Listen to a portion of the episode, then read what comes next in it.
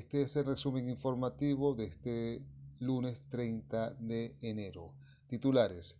España acompañará el diálogo entre el gobierno de Maduro y los opositores. Venezuela incumple más del 90% de recomendaciones de la OIT, dice la CTV.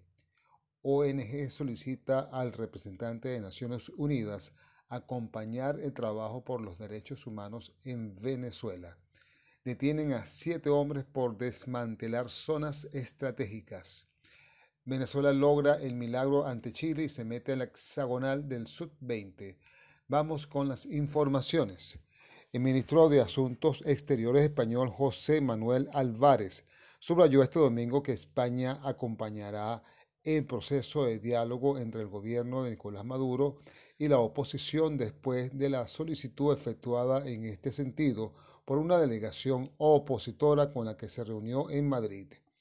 Álvarez afirmó que no se ha pedido ningún tipo de mediación explícita, pero sí apoyo de acompañamiento y agregó que ha habido varias ideas que han estado encima de la mesa sobre cómo articularlo de una forma más estructurada, puesto que el diálogo que se inició el pasado agosto está más avanzado.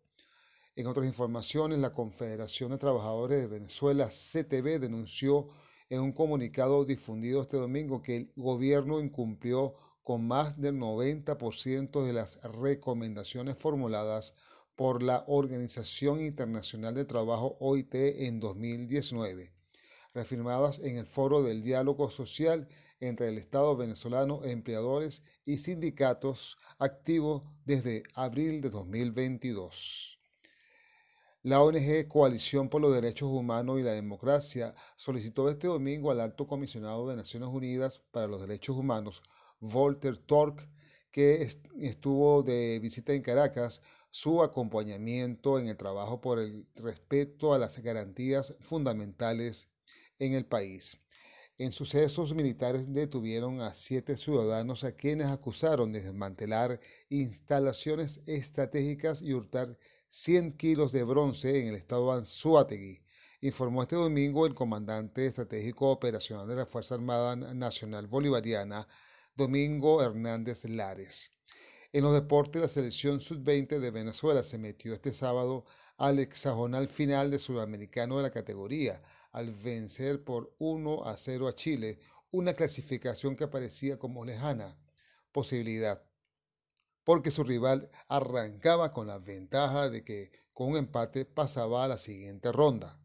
En el béisbol, el equipo de los Leones de Caracas, que se impuso este sábado 3 a 2 a los Tiburones de La Guaira, buscará este lunes obtener el título en condición de local.